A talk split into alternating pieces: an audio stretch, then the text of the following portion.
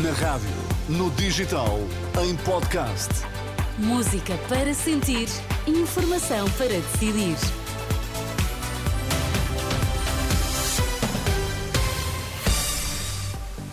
No futebol clássico foi ganho pelos Leões, o Sporting isola-se na frente da tabela ao bater o Porto por 2-0. Urgências pediátricas lutadas na zona de Lisboa, tudo por causa dos vírus respiratórios que afetam os mais novos.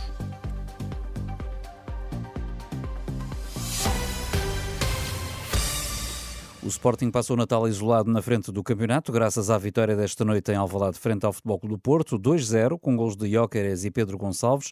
O Porto ficou a jogar com menos um devido à expulsão de Pep por agressão a Mateus Reis. No final, o técnico Ruben Amorim diz que a sua equipa não esteve perfeita, mas percebeu bem o adversário que tinha pela frente. Eu acho que percebemos muito bem o que, o que o Porto ia fazer, controlámos bem. Não fomos muito bons mesmo assim nas saídas. Houve, houve certas saídas na primeira parte onde tínhamos um, o pote completamente sozinho e tivemos alguma dificuldade de, de encontrar esses espaços.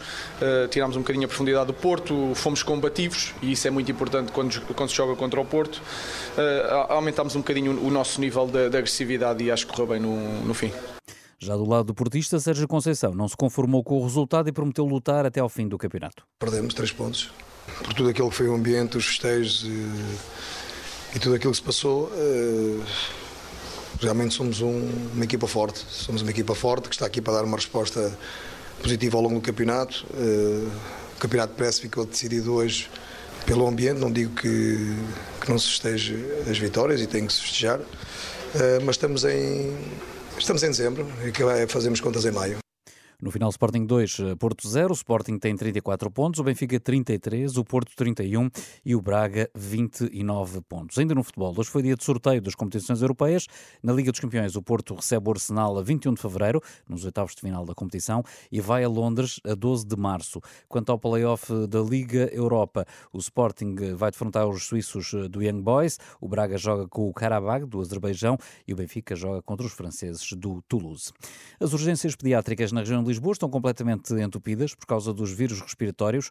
O Hospital Dona Estefânia tem recebido mais de 300 crianças por dia e já foi obrigado a aumentar o número de camas no internamento. É uma situação que se repete de resto no Hospital de Lourdes.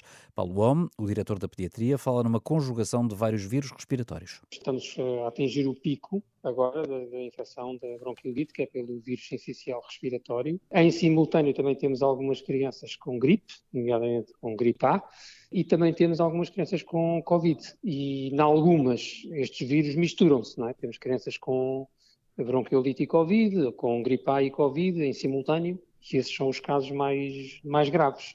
Mas, Mas tem... tem... havido um pico grande agora de todas estas infecções em simultâneo. Daí este caos agora nos serviços de urgência tem muito a ver com estas três infecções em simultâneo.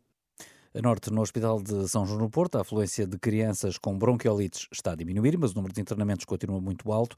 Ainda assim, Eunice Trindade, diretora de pediatria, diz que nas últimas semanas chegaram a haver 380 crianças por dia e agora a média ronda as 250. O número de internamentos é semelhante. Nós recebemos uma tipologia muito diversa de doentes e alguns doentes que só podem ser tratados no nosso hospital e, portanto, isso vai mantendo as taxas de internamento muito altas, eh, acima dos 90%.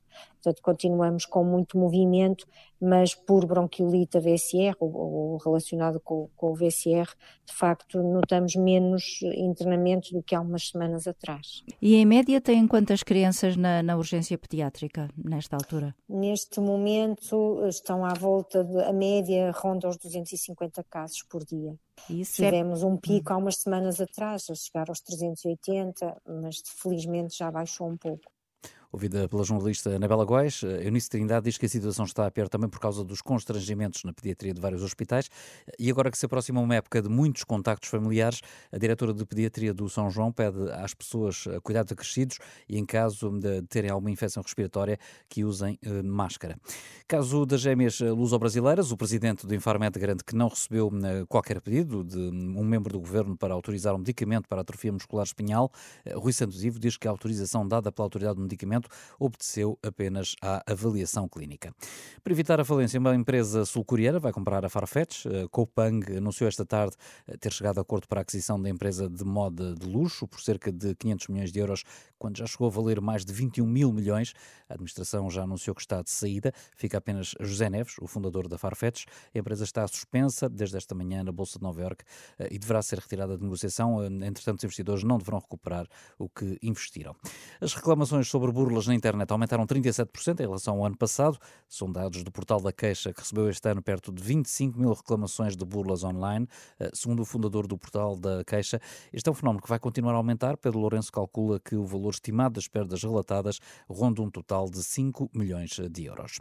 A previsão de noite muito frias coloca quatro distritos do interior norte sob aviso amarelo. Vila Real, Bragança, Viseu e Guarda vão ter temperaturas negativas. Em trás os montes, os termómetros vão descer aos 5 graus negativos e o tempo frio manter-se durante o Natal. Já a seguir, edição da noite.